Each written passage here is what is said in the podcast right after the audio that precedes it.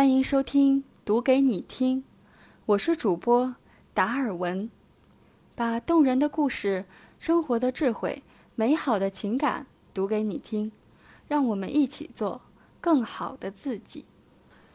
晶莹的泪珠，我敲响了教务处的门板，获准以后便推开了门。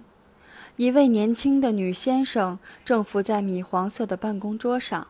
手里捉着长杆蘸水笔，在一厚本表册上填写着什么，并不抬头。我走到他的办公桌前，鞠了一躬。老师，给我开一张休学证书。他抬起头来，诧异地瞅了我一眼，拎起我的申请书来看着，长杆蘸水笔还夹在指缝之间。最后，他终于抬起头问。就是你写的这些理由吗？就是的。不休学不行吗？不行。亲戚全都帮不上忙吗？亲戚也都穷。大年初一刚刚过去的那天晚上，父亲说出了谋划已久的决策：你得休一年学，一年。他强调了一年这个期限。我没有感到太大的惊讶。在整个一个学期里，我可盼星期六回家，又惧怕星期六回家。我那年刚刚十三岁，从未出过远门，而一出门便是五十多里远的陌生的城市，只有星期六才能回家一趟去背馍。一周里一天三顿开水泡馍，造成我对周末的一碗面条的迫切渴望。然而每个周六。在吃罢一碗香喷喷的面条后，便进入感情危机。我必须说出明天返校时要拿的钱数：一元班会或五毛集体买理发工具的款项。我必须在周六晚上提前提出钱数，以便父亲可以从容地去借款。每当这时，我就看见父亲顿时阴沉下来的脸色和眼神，同时夹杂着短促的叹息，我便低了头或扭开脸，不看父亲的脸。他放下夹在指缝间的木质长杆蘸水笔，合上一本很厚很长的登记簿，说：“我记得你的名字，也认得你。每个班前三名的学生，我都认识。”我的心情突然昏暗起来，而没有再开口。他终于落笔填写了公文函，取出公章在下方盖了，又在切割线上盖上一枚合缝印章，然后把我的休学申请书抹上浆糊后贴在公文存根上。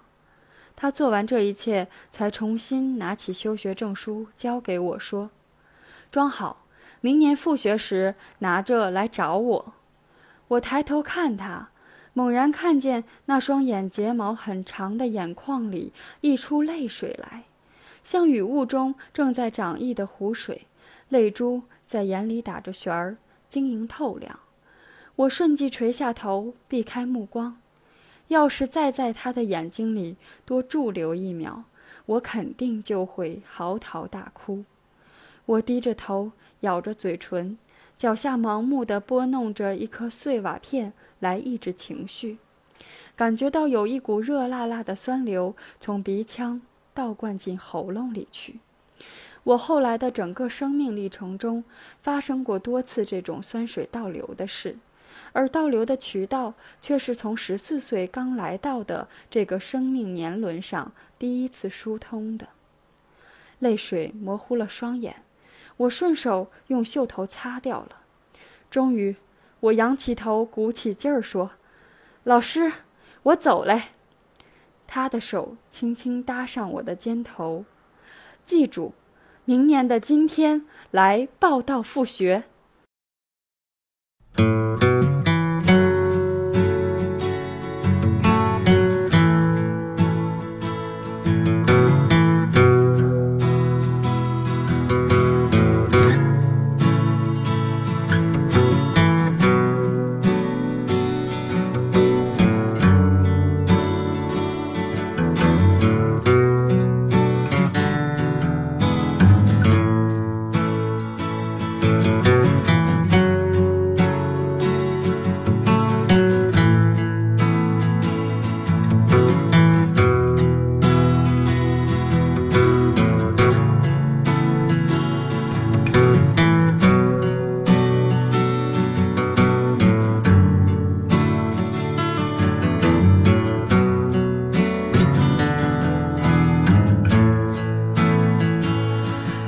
希望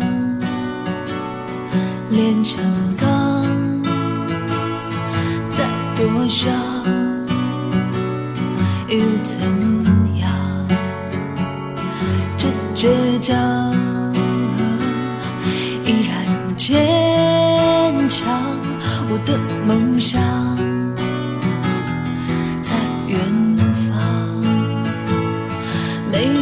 背负起行囊，走在那通往陌生未知的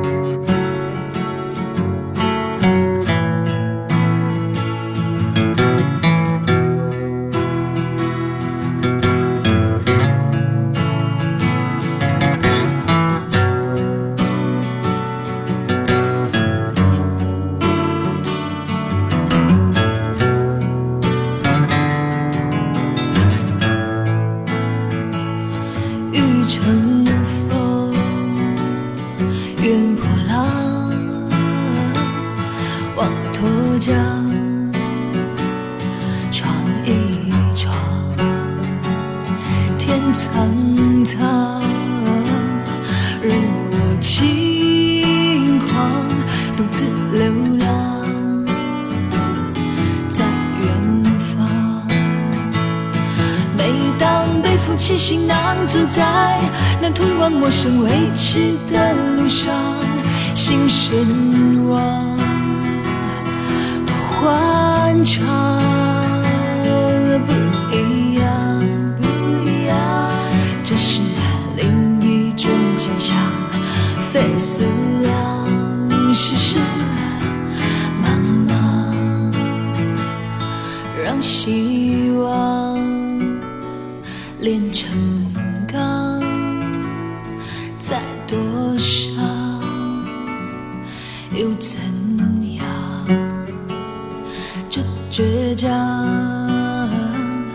依然坚强我的梦想